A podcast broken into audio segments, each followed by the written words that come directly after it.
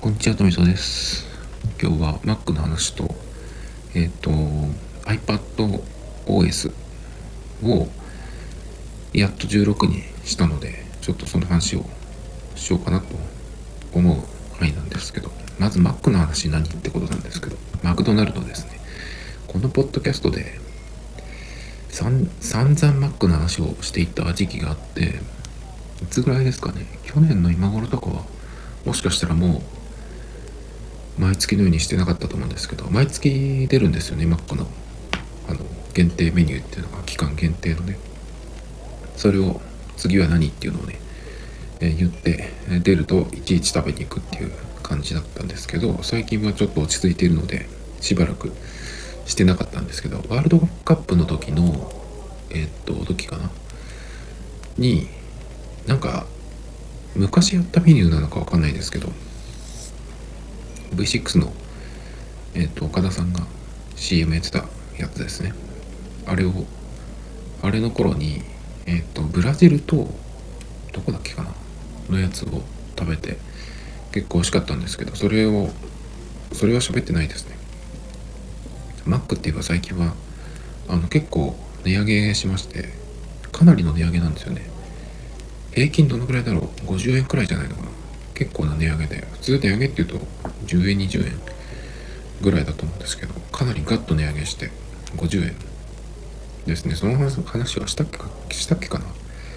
で、さらに言うと、えっ、ー、と、今までその、ポテト L が、えー、190円のクーポンっていうのがあって、ポテトファンにはね、おなじみだったんですけど、だけど、その、えっ、ー、と、190円クーポンがコロナになってからかな、なくなりまして、190円で全然出てないんですよね。ポテトのクーポンすら出てないかもしれないんですけど。で、それがなくなって、最近で出てきたと思ったら、えっ、ー、と、100円で下げて280円っていうね。いや、それはポテト L のクーポンじゃないっしょって言いたくなってしまうぐらいね。まあ今までがすごかすごかったっていうことなんですけど、まあ、かなりね、本当に値上げして、ガッと値上げしてね、えっと、コーヒーの M がいつもそのモバイルオーダーで僕注文するんですけど、そうすると、モバイルオーダー限定で、えっと、コーヒーの M が100円だったんですけど、それが130円に、ね、なって、クーポンありで130円なんで、それだけでも結構上がったなっていうのがわかると思うんですけど。でね、コーヒーを今、モバイルオーダーで3回頼むと、えっ、と、そこのアプリの中にスタンプがあって3回頼むとポテトの M が100円引きになるって、ね、100円引きでも230円だっけかな。190円いかないですね。200円切らない。ということでちょっと今そんなにマックあのサムライなんとかサムライマックのニンニクのやつ食べようかなと思っていたんですけど結局行かずにね終わってしまったっていう感じなんですけど次のやつがちょっと気になるですよ。次のやつがあの割とさあの年始1月ってビッグマックのえっ、ー、と限定のやつをやったりするんですけど今年はないですね。まだやってない。この後やるかもしれないですけど。で今回は2月は何かっていうと2月1日からやるんですがアジアのアジアンフェアアジアのジューシー開催。タンタンダブルビーフ。油淋鶏チキン。スイートチリシュリンプの3つが出るってことで。ちょっと僕的にはタンタンダブルビーフ。気になりますね。そして油淋油淋鶏チキンも気になりますね。スイートチリは僕あんまり好きじゃないんで生春巻きとかは好きですけどスイートチリソース。はそんなにあでもちょっと辛いんだったら食べてみたいかなと思うけど。辛いなら辛いにしてほしい。ちょっと甘いのに辛いピリっていうのはねあんまり僕スイートチリソース好きじゃないから苦手じゃないですけどね。だけど担々麺がすごい好きで担々麺と、まあ、汁なしかな？汁なしもすごい担々麺ブームが何年前か分かんないけどありまして担々麺やたら食べした時があってだからまあそれに比べたらかなり落ち着落ち着きましたけどすごくやっぱり担々麺って濃いので味がしょっちゅう食べてるとさすがに飽きるんですけど一回ねなんていうお店だったっけかなちんま屋っていうとこだっけかな行ったんですよ。でそしたらえっと担々麺と麻婆豆腐の麻婆豆腐だっけかな担々麺と麻婆豆腐のセットだっけかなちょっと忘れたけどなんかあったんですね。そしたらものすごく辛くてあの両方ミニとかじゃなくてフルで来たような気がするの。で本当に辛くてそれが。だけどまあ美味しかったんで食べたんですね。でどれくらいか辛かったかっていうとあのテーブルのとこに紙ナプキンがレストランだとあると思うんですけどそれを半分ぐらいあの汗拭くのに使っちゃってタオルとか持ってなかったんですよその時。でそれをねさすがにこう汗が止まんなくて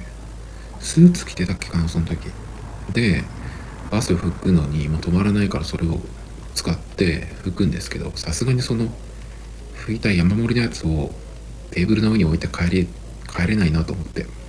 だからそれをねその拭くたんびにポケットに入れてそれで帰ったんですけどそれだけじゃなくてあまりの辛さにあの帰りお店の外出て一歩踏むこう歩いて一歩踏み出すごとに体にこうビリッとね何ていうのかなこうしびれが来る。こう胃腸にしびれがビリってくる。ちょっとどっかにしばらく座って休みたいなっていうぐらいだったんですけどそこへ行くにもその一歩ず一歩がビリッとなる。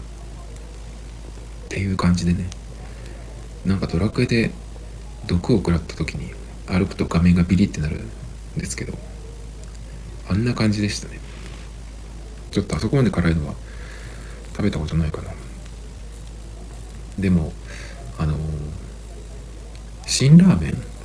たまに食べるとこんなに辛かったっけって思うくらいですけどね。僕がそのインスタントラーメン系で一番辛いなと思ったのが食べれない辛さだったのがあのセブンだけで売ってるうんとなんだっけ蒙古タンメン中本の北極。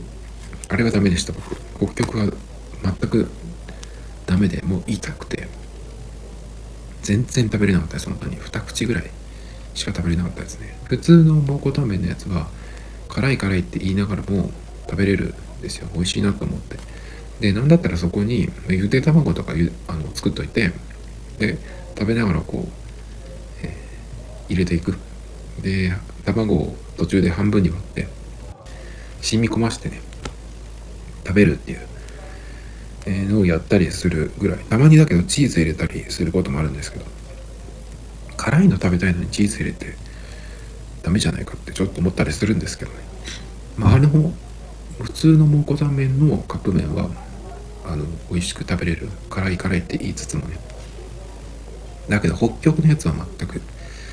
ダメでしたね。僕の限界がその辺かな。だからそんなに強いわけではないんですけど。マックの辛いやつは結構僕は好きでちょうどよくて。照り焼きの辛いやつとか出ると結構食べたりとかね。普段からあるやつだとあの200円シリーズのえっ、ー、とスパチキスパビあの2つは結構好きで。たまに食べますけどね。あれぐらいじゃないですかね。辛いので。レギュラーって。っていう感じでね。なので結構この担々ダブルビーフはもしかしたら辛いのかな。っていうことで。えー、ビーフパティ2枚、タンタンダブルビーフはビーフパティ2枚に、えー、チェダーチーズ、ごま風味のピリ辛のタンタンマヨソース。タンタンっていうところがちょっと、うん、本当に担々麺的な味なのか、なんちゃってなのかわかんないですけど。油淋鶏チキンはもう絶対うまそうですよね。でもチキンは正直、ケンタッキーのバーガーを食べちゃうと、あの、マックのチキンはちょっと弱いかな。でも、うまいに決まってるのね油淋鶏でハンバーガーになってちょっとこれは楽しみですけどねでこれのキャンペーンをえっ、ー、となんだっけ飯豊まりえさん西野七瀬さんがアジアのジューシーとして90年代にヒットしたアジアの純真ならぬアジアの重視を歌い上げましたってちょっとなんか寒そうな気がしちゃいますけど大丈夫ですかね？まあいいけど別に。あとこれにえっ、ー、となんていうの？それの期間他でもやんないのかな？よくこれで他のなんていうのマックカフェとかあとはなんだっけあのポテトのシャカシャカあれの粉？あれも一緒に出たりしますけどね。今回は何かあるのかな？っていう感じでね。えっ、ー、と1月じゃないや2月1日。来週の水曜日から出るっていうことでちょっと気になってますけど。高いね。単品が、えー、担々ダブルビーフ490円。油淋鶏チキン440円。スイートチリシュリンプ450円。まあこんなもんだっけか。ちょっともう忘れ忘れちゃったけど。バリューセットになると790円。740 750ぐらいですね。僕バリューセットは最近行かないんで。ポテトがそうでもないんでです。ポテト L がないし。だから最近はバーガーとコーヒーとかなんだけど辛めの時はちょっとコーヒーだとあれなんでね。490円プラスコーヒーが今130円だっけ？そうすると620円。まあそんなもんかな。ちょっと忘れちゃったよ。もう値上げしたなと思ってもすぐあの慣れちゃうんでね。良くないですけど。でも本当にかなりの値上げしてますね。この値上げで思うんですけどあの原材料費が高くなっているから値上げっていうのが今のやつだと思うんですまあそれとかあとロシアの方。ロシアウクライナの関係でマックは分かんないけど例えば物を作るやつだとそこからのこう物資が入ってこないとかっていうので高くなってるとかっていうのがあるんですけどその原材料費のために物の値段が上がるっていうのはすごくなんかうん意味が意味がないって言うとよくわかんないですかね。あの何が言いたいかっていうと値上げするんだったらあのその付加価値だったりとかサービスだったりとかそういうところにそういうところで値上げしてなおかつそれがこう受け入れられてっていうふうになるんだったらその豊かになっていくけどそうじゃなくて原材料費とか為替の影響だけで物の値段が上がるっていうのは何もそのプラスになってないじゃないですか。だからすごくなんかそれだけだと全く豊かにならないなっていうふうに思うんですけど。それはさておきえっ、ー、と値上げしたと言っても最近はですね僕ハンバーガー系は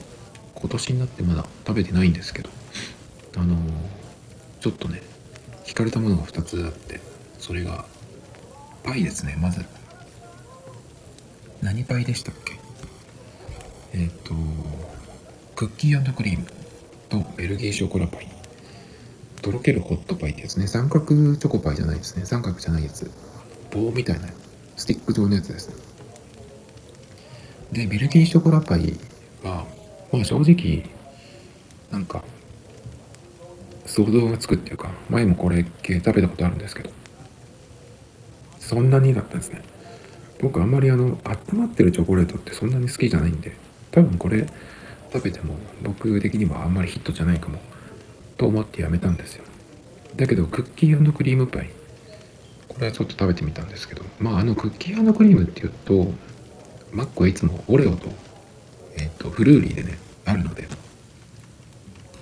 まあなんかそれ系の材料を使ったやつかなと思って。でもこれはねなかなか美味しかったですね。そして今日食べたんですけどもう一個。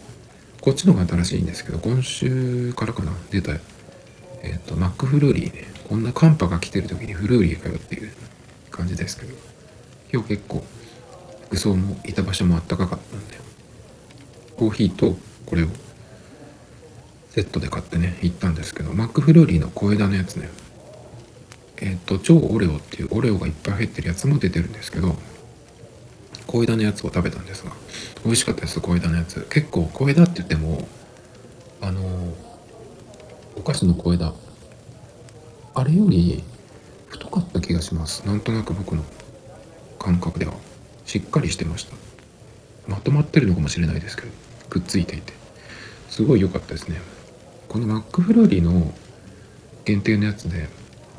たまにいろいろこうコラボ的なやつが出ると思うんですけどあのオレオじゃなくてキットカット。あれも出た時に食べましたけどキットカットってそれそのものがちょっと特徴的な甘さがあるんでなんかまあキットカットの味だなってなるんですけどそれより僕はこの小枝の方が好きでしたね。好みでした。そんなに、えー、くどくないくどくないっていうかキットカットに比べるとね。それでいてえっ、としっかりなんていうの？マックフルーリーと小枝としっかりこう合わさってるっていうかね。あれでもマックフルーリーって何でもない普通のやつって何かあるのかな？それだとただのソフトクリームをカップに入れただけってことかな？忘れちゃいましたけど。結構ね僕はこの小枝フルーリーヒットでしたね。コーヒーと一緒に食べましたけどすごい良かったなと思います。っていう感じで、えー、マック話久々にしましたけど。そして、えっ、ー、と iPad の OS を初めてね16にしたんですよ。今日今日しました。えっ、ー、と iPadOS が16になったのは去年の秋だったと思います。10月とかじゃないっけかなもしかして。だけど16になった時に結構今回のアップデートはえっ、ー、といろいろ変わる。ステージマネージャーっていう新しい機能が入ったりとかあと新しいアプリ、えっ、ー、とフリーボード。これは16ができた時じゃなくてその後かな。16でこういう機能が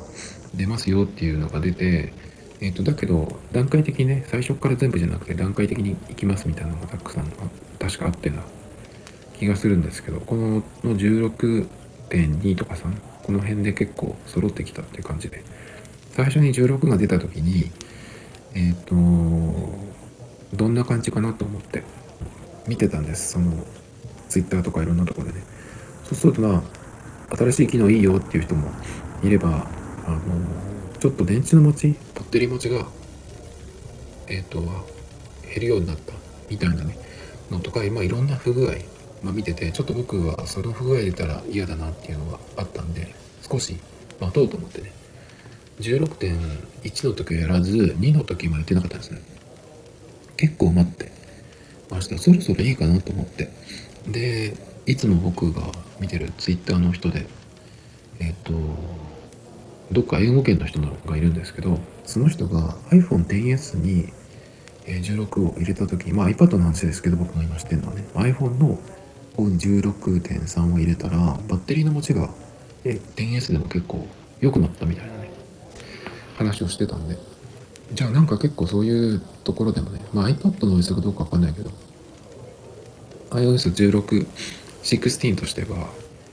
結構安定してきたのかなっていうふうに思ってねじゃあこの辺でちょっと一回入れてみようかなと思って。今日 iOS じゃない iPadOS16.3 を入れたんですね。iOS はもうとっくに16にしていて iPhone11 ですけど全く問題なくね使えてるんですよ。なのでじゃあ iPad にもそろそろ入れようかと思ってね入れました。そしたらですねまあどうだったかっていう話なんですけどえっ、とねまず、えーまあ、iPad ね僕本当にメイン端末なんでいろいろやるので何かができないこれが繋がらないとかっていう風になると嫌だなと思ってかなり様子見をしていたんですけど今のところ不具合みたいなのはそんなにない。まあでも何をしたってわけでもないんですけど。普通にえっ、となんだろう、ツイッター見たりとか、ブラウザ？とか、ノートアプリとかね、グッドノーツ5ですけど、この辺を普通に使ってる感じで、まだガレージバンドとか動画編集とかはやってないですけど、今んとこ特に重たいとかそういうのはなかったですね。一回、えっ、と、インストールして勝手に再起動するんですけど、ちょこっと使ってもう一回再起動して今使ってるっていう感じなんですけど、まず16にして何が変わったかっていうとあのロック画面の時計のフォントが太くなってましたね。iOS もそうですけど。えっ、ー、と iPad の方は iPhone と違ってロック画面を複数作るっていうのがどうやらできないっぽいですけどね。同じ操作を iPhone と同じ操作をしてみたんですけどできなかったんでないのかな。あとは何が変わったのかまだそんなにね何が変わったっていうのはパッと見では分かんないんですけどパッと見で分かったのはステージマネージャーねさっきから。さっきも言ったし、えっと、このポッドキャストでも結構そこの話はねしました。まだ自分は16にしてないけどした時にうんといいかもしれないとか楽しみにしてるっていう話をねしましたね。それはちょっと後で喋るとしてえっ、ー、と他に楽しみにしてた機能これはもう iPhone で使ってましたけどカメラロールでえっ、ー、と背景の切り抜き画像の切り抜きができる。これは今まで iPhone の方に iPad から画像を送ってで iPhone でその操作をして iPad にまた送り返すっていうのをやってたんですけどもうこれで iPad だけでできるようになったんでいやこれはね本当にいいですね。やっぱり iPhone と同じでスムーズにできるし快適ですね。まあだけどものによってはその切り抜くその何ていうのエッジの部分部分そこがちょっと違うなっていう時に例えばその消しゴムツールみたいなのを使って調整するっていうのはできないんですね。画像編集アプリとかでこの機能がある場合はそこを調整できるんですけどちょっと違うっていう場合に。ねそれは全くできなくてこの OS 任せなんでそこはちょっとうん。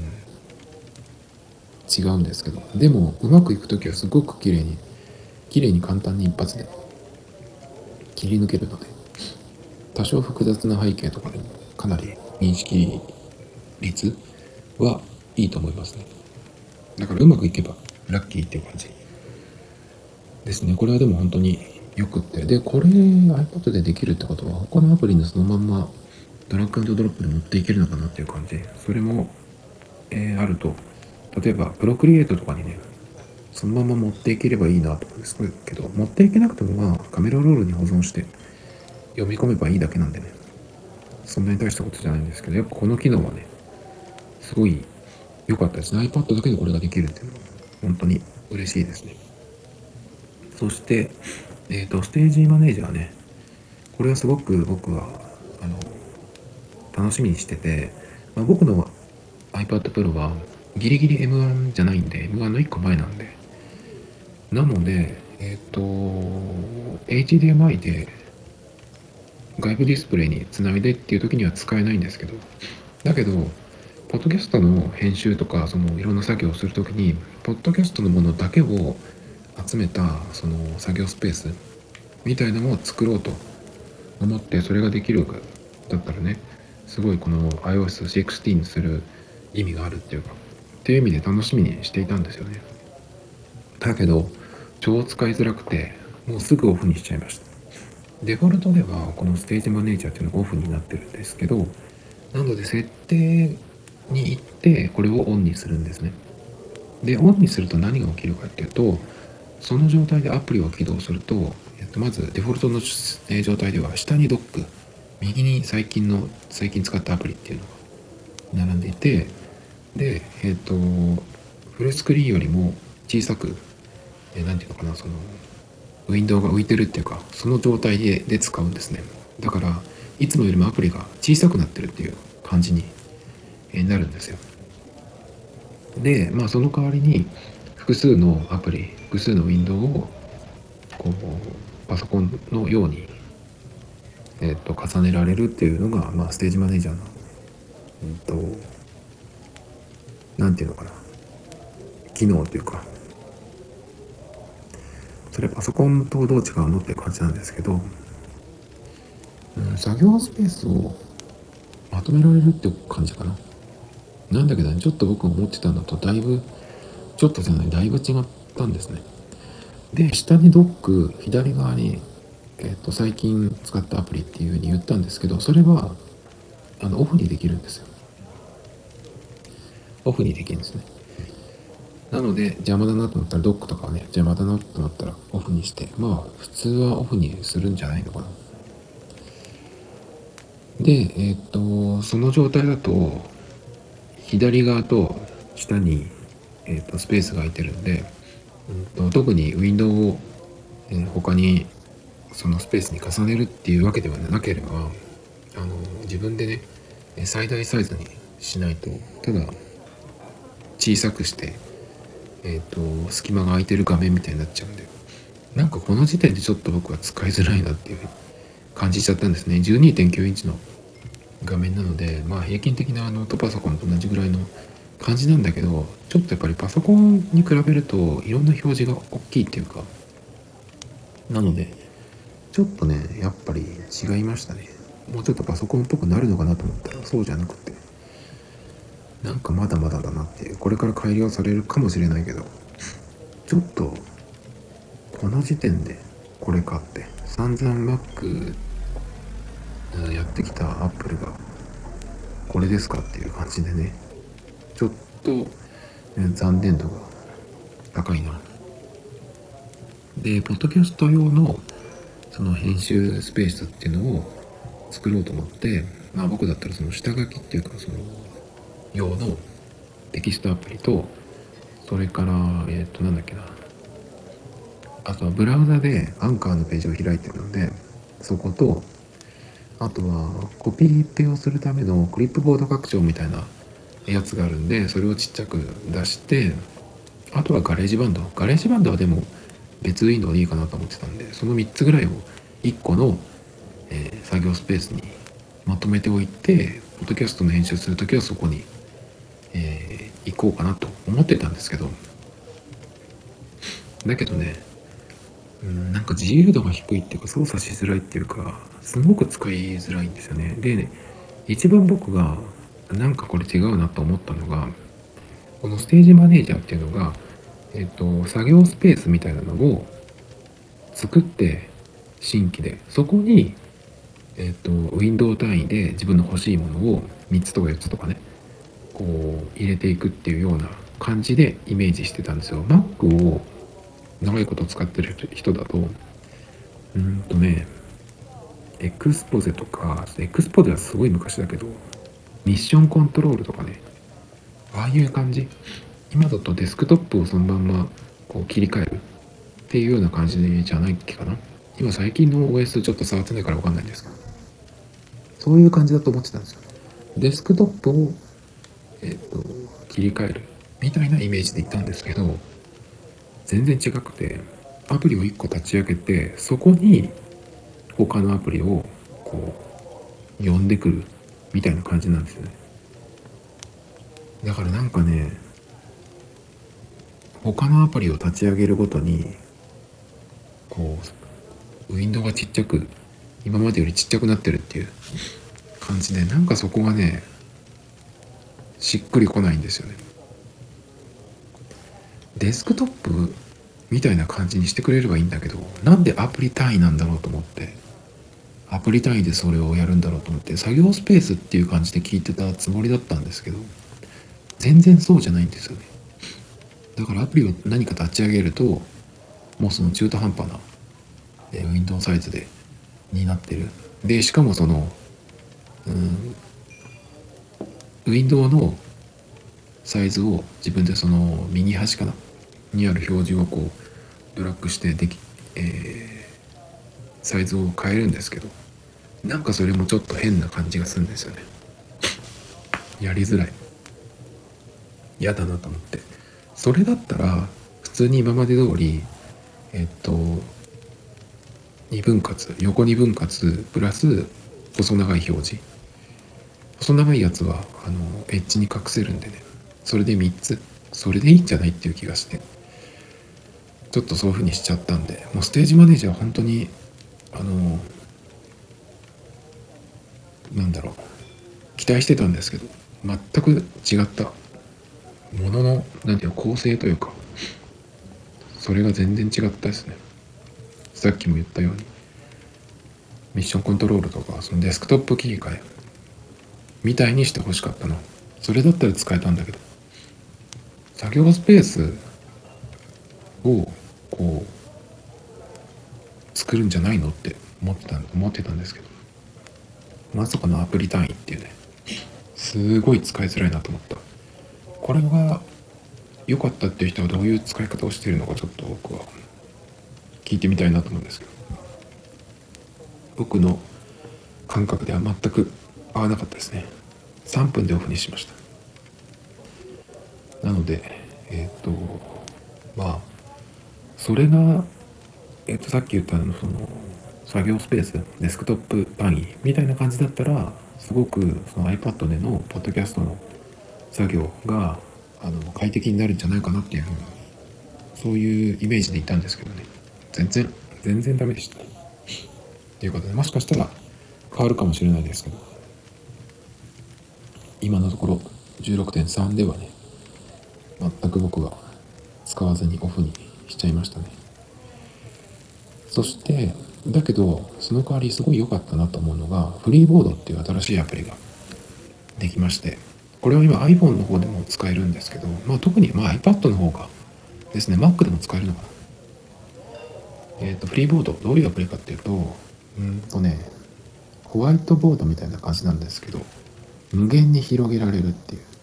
そのスペースを。普通にノートアプリとかだったら紙紙っていうかその書けるところが決まってるじゃないですか。だけど書いたところからその余白を外側に広げていけるんですよ。上にも、まあ、左右全体ですね。だから最初に書いたところがこう、えー、真ん中に行くっていうような風にもできるし下にスクロールする。とか右とか左？まだ横書きだったら右だけど右側にこうスクロールしていける。っていうようなね感じにできる。ですよ無限に。広げていけるボードっていう感じ。ですね。うんとそういうねアプリが確か前にあったんですよ。でいいなと思ってちょっと使ってみようと思ってそのためだけにえっ、ー、と何ていうアプリか忘れちゃいましたけど課金しないと制限があるっていう感じだったんですけど何ていうアプリだっけかな。去年だったと思うんですけど使ったんですけど。うんまあまあっていう感じだったんですが。もうそれが完全に死んだなっていう感じですねこれでね。でまあだからそういう無限に広げていけるボードっていうのを前に使ってたんでその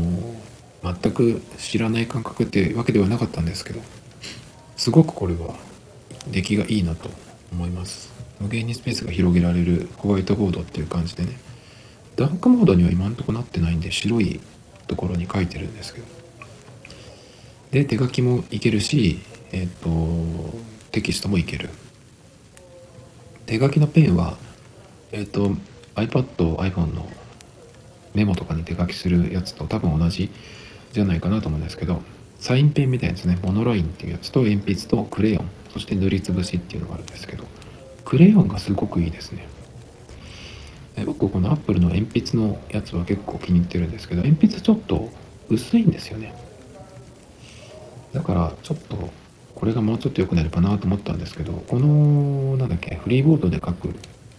書いてる限りでは鉛筆が今のところ、うん、と文字をたくさん書くには一番いいかな。モノラインっていうのは僕あんまり好きじゃないんですけど。で鉛筆もその細さと太さ？えっ、と色をえっ、とまあ自分で設定できるんで。していくと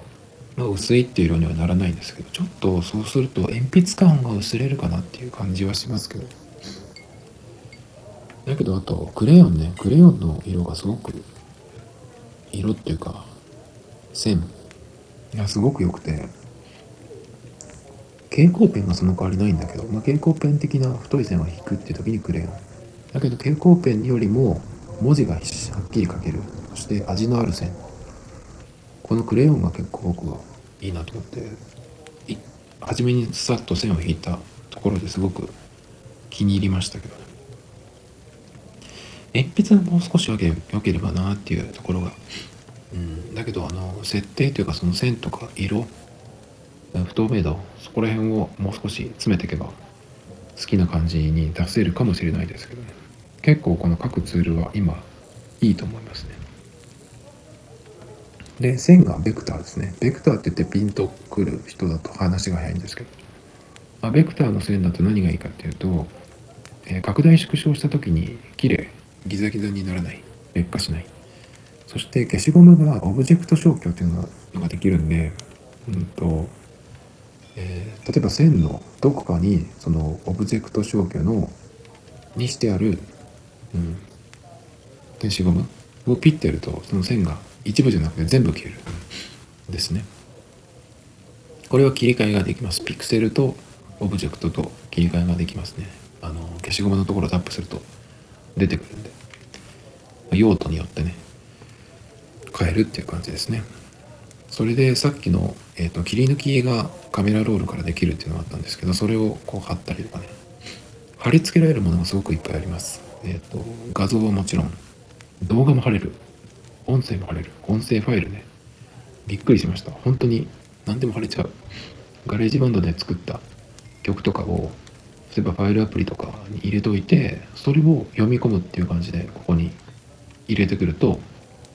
えっ、ー、とガレージバンドのやつはガレージバンドのアイコンですね。音声ファイルだとどうなるのかちょっとわかんないですけどそれとあとリンクをねえっ、ー、と入力したりコピペしたりしてここに貼る貼ることができるんですけどそれもカードみたいな感じで URL がえっ、ー、と文字列でなるんじゃなくてカードみたいな感じでそのリンクがね出てきます。でリンクに関してはえっ、ー、と何て言ったらいいのかな、まあ、指でタップしてそうするとアイコンみたいなのがずらっと出てくるんですけどその左から2番目リンクの次目のアイコンがあるんですけどこれをタップするとそのページが見られるんですけどこのえっ、ー、とフリーボード内で見るんじゃなくてサファリが立ち上がってそっちで見るっていう感じになりますね。このリンクのカード表示は僕はいいなと思いますけど。それからえっ、ー、と他に貼れるものが、えー、動画がそのまま貼れるっていう。動画は再生ボタンが出てるんでタップするタップするとそこでそのままえっ、ー、と再生ができるんで。これをだからまあ画面自体を大きくしたり小さくしたりして、えー、できるんで。まあ見るだけはガッとね大きくして見る。なんでこの動画が貼れる音声が貼れるっていうのはすごいいいなと思います。こういうノートアプリがなかった気がするのですごくいいですね。そして付箋が貼れるんですね。付箋を貼った時のシャドウ影の付け方すごく僕は好みですね。すごく好きです。でキーノートとかえっ、ー、とページズナンバーズこの辺を使ってる人だとわかるかなと思うんですけどオブジェクトって言って図形ですねいろんな。それをあの選んでここに貼り付けることができます。たくさんありますね。それからえっ、ー、と他に貼り付けられるものは？あ貼り付けっていうかのテキストね「あ」って書いてあるところがあるんですけどそれをやるとテキストボックスが出てくるんでそこから、えーと、手書きじゃない。フォントのテキスト。フォントのやつを入力することができるので手書きよりそっちの方がいいよっていう人はねこれでパーッと入れていくので手書きよりも小さい字がえっ、と書けるかなっていう感じですね。だから本当にいろんなものがここに、え、貼り付けられるのですごくいろんなもの、まあ、絵を描いたりするっていう人もいると思うんですけど絵を描いてる人いっぱいいますね。あのこのフリーボードで検索すると、まあ、やっぱ上手い人だからっていう感じもあるんですけどこのアプリでそんなに描いちゃうんだっていうぐらい素晴らしいね絵を描いてる方いっぱいいましたけどそういう使い方もできるしえっ、ー、とノート的に使うこともできるですね。まあでもノートっていう風に使うと今度書いた時にめくったりするっていうのがあるんでそれはもしかしたらまあ人によるかもしれないけど僕の場合はこの表示されてる1ページで広げずに何ていうのかなそのめくるっていう方がノートとしては僕は使いやすいですけどこのフリーボードはフリーボードで1個の、ところにバーッと書いて広げていくっていうのは例えばアイデア出しだったりとかそういう時何か何に使うかっていうのはまだ今のところできてないんですけどね。結構そういう意味では、うん、いいかなっていう気がしてますね。まあ動画貼れるっていうのも言った。動画が貼れるっていうのは結構面白いですね。そしてこれはあの共有して他の人と一緒に使う編集ができるっていうのもあるみたいですね。で iCloud をオンにしておくとうんとまあ Mac, Mac で使えるのかわかんないけどまあ、僕の場合だったら iPad と iPhone なんで iPad で書いたものを iPhone で見るっていうのもできるみたいなんですけどこれで iPhone で見るかなってちょっとわかんないなと思ったんで今のところまだオンにしてないです iCloud iCloud オンにしてないと共有メニュータップした時何もできないんですよね。なのでちょっとそれは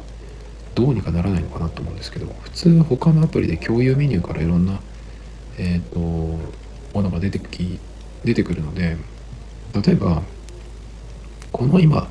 表示されてるものをえっ、と共有メニューから JPEG で保存カメラロールに保存っていうのをやれたらいいんですけどそれができないんで、えー、それをやりたかったらまあスクショを撮るんですけどスクショを撮るより JPEG で書き出してもらった方が解像度高くならないのかなってなんとなく思っていたんですけど。だけど、えっ、ー、と共有メニューから書き出しっていうのはないんですが一番左上タイトルのところにこう下向きの矢印みたいなのがあるんですけどここをタップするとメニューが出てくるんですね。名称変更複製よく使う項目検索大雲非表示ってあるんですけど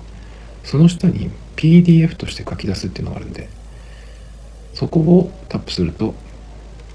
PDF として保存ができますね。カメラロールでえっとあ JPEG 画像としてカメラロールに入れたいよっていう場合はちょっとえっとここで PDF あスクショで保存するか PDF として書き出した後にそれを JPEG に変換するぐらいしかないけど。まあ一応そんな感じで書き出すことはできるですね。共有メニューが使えないのはちょっとちょっとなと思うんですけどここは変えてほしいんですが iCloud オンにしなくてもね。iCloud オンにするといちいちそれがこう行くんで。更新されるのとねちょっとそれがうん僕は必要ないかなと思うんですけど。で気になったところなんですけどあの最初に作ったノートで、まあ、いろんなものを貼り付けて動画も画像もそれから音声も貼り付けて付箋も貼り付けて23ページ分くらい書いたんですよ。そうしたらちょっと重たくなってこの程度のやつでこんなに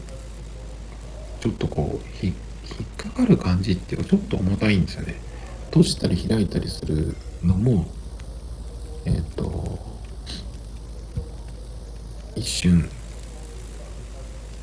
おもあの時間がかかるですけど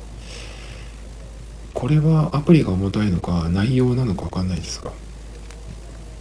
いろんなものを貼り付けてるからっていうかもしれないんですけどね。ちょっとえっ、ー、と同じ端末で使ってる他のノートアプリ他のアプリとかに比べるとこんなのはなかったこんな共同の共同のやつはなかったんでちょっとこの動作は改良してほしいなと思うとこですね。あとペンとか消しゴムのところとかもちょっと遅延が若干ですけどある。でこれはアプリがっていうよりかはページの内容が増えてくるとかもしれないですね。最初にこう書いてた。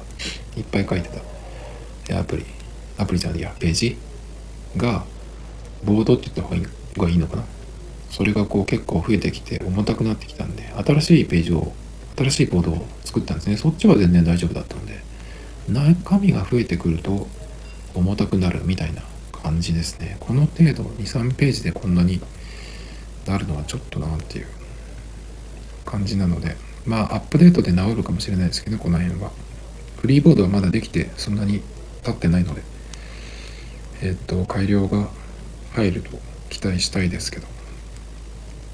でもすごくうん使い勝手のいいしどういうふうに使うかっていうのも考えるのもえっ、と面白いっていうかいろんな使い方があるんじゃないかなっていうふうに思うアプリですね。ただ僕の場合はえっ、と物を書くっていうことで言うとノートアプリは GoodNotes5 を使ってるし1枚のところに何かこういいペンで書くって言ったらやはりこの、えーと、プロクリエイトこれがもうダントツなので字が綺麗に書けるペンがあるしそうするとね、まあ、この場合はいろんなもの貼り付けられるっていうのがあるので、まあ、それをどういうふうに使うか何に使うかっていうのを、うん、考える。などういうふうに思いつくかっていうところですかね次はね。あとはその、えー、ちょっと重たい遅延があるところを直してほしいなっていうとこですね。そんなとこかな。3つ。iOS16 で使ってみて、えー、ステージマネージャーは5分でやめた。それから切り抜きは素晴らしい。そしてフリーボードいいアプリだなっていうとこだけど何に使うかっていうのはまだ僕は思いつかないですね。でも絶対何かあるんじゃないかなって。人のそのフリーボードの使い方を見てると面白いかもしれないですけど。そんなところですかね。他にえっ、ー、と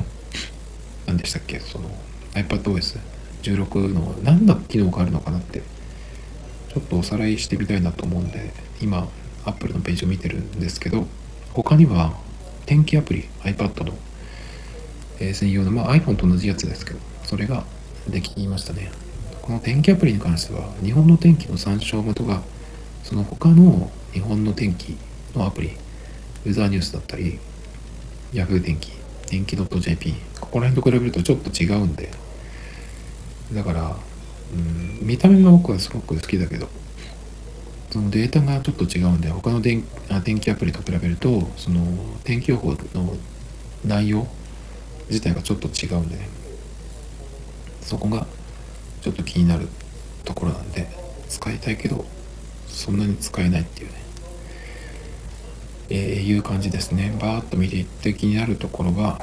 メッセージとかメールとかあるんですけどあんま使わないんですね。サファリとパスキーっていうのがあるんですけどこれは気にしなくてもいいのかなそんなに。えステージマネージャーはダメでしたよっていうことですね。そして、うん外部ディスプレイのサポート、これは M1 以上なんでね、M1 以上の iPad にもし買い替えたら試してみたいなと思うんですけど、でも今正直 M1 以上の iPad に買い替える予定は今のところないんですけど、次に iPad を買い替えるんじゃなくて Mac にしようかなっていうふうになってきましたね、やはり。いろんなことをやるのに今は iPad でやってますけど周辺機器とかいろんなことを考えるとやはり Mac じゃないとダメだなっていうなりましたね。そのぐらい iPad はそっちの方向に進化してないですね。してこれてない。できるはずだと思うんですけど Apple がやってないっていう感じかな。それから特に気になるとこはゲームのメタル3ってのちょっと気になるけどまあそれは僕はそんなゲームやらないからいいかな。うん。テキスト認識とかはそのまんまあるしホームアプリファミリー共有使わないしデスクトップクラスのアプリ。ここはどういうどういう意味なんだろう。いやデスクトップクラスのアプリになってないですよ正直。何をどこを見てそう言ってんのかわかんないですけど。 GarageBand とか iMovie この辺がなってから言ってくれっていう感じがしますけどね。セキュリティとかまあここら辺は僕はまあ信用してるんで特に気にしなくてもいいかなっていううんところですかね。スポットライトメモ。メモは何が変わったのかな？スマートフォルダメモはこれ以上あんまり複雑にしてほしくないなっていう気がしますけどね。メモは iPad と iPhone だと同じことができてもちょっとどっちかが細かくなっちゃう、まあ、特に iPhone だけど。なんでね今の感じで別にいいんじゃないかなっていう感じですけど。デバイスのパスコードだけでメモをロックできるので別のパスワードを覚える必要があります。これねあのねメモのパスコードえー、パスワード設定したメモを開けるときに Face ID で開けてくんないんですよね。パスワード入力しろって出るんですよ。でしかも、えっ、ー、と、端末のじゃなくてメモ用に設定したパスワードを設定しろってくるんですよね。Face ID はあって、そっちの方が確実だろうって思うんですけど、なぜかやってくれないんですね。他には、そんなとこですかね。うん。意外ともっと iPadOS16 いろいろあるのかなと思ったんですがそんなになかったっていうことでもっと変わるのかなと思っていたんですが、まあ、ステージマネージャーをが結局僕的には使わなかったっていうことでねだからそんなに変わらないっていう印象なのかもしれないんですけど Tomito Times Podcast. This program was broadcasted you. Anchor FM.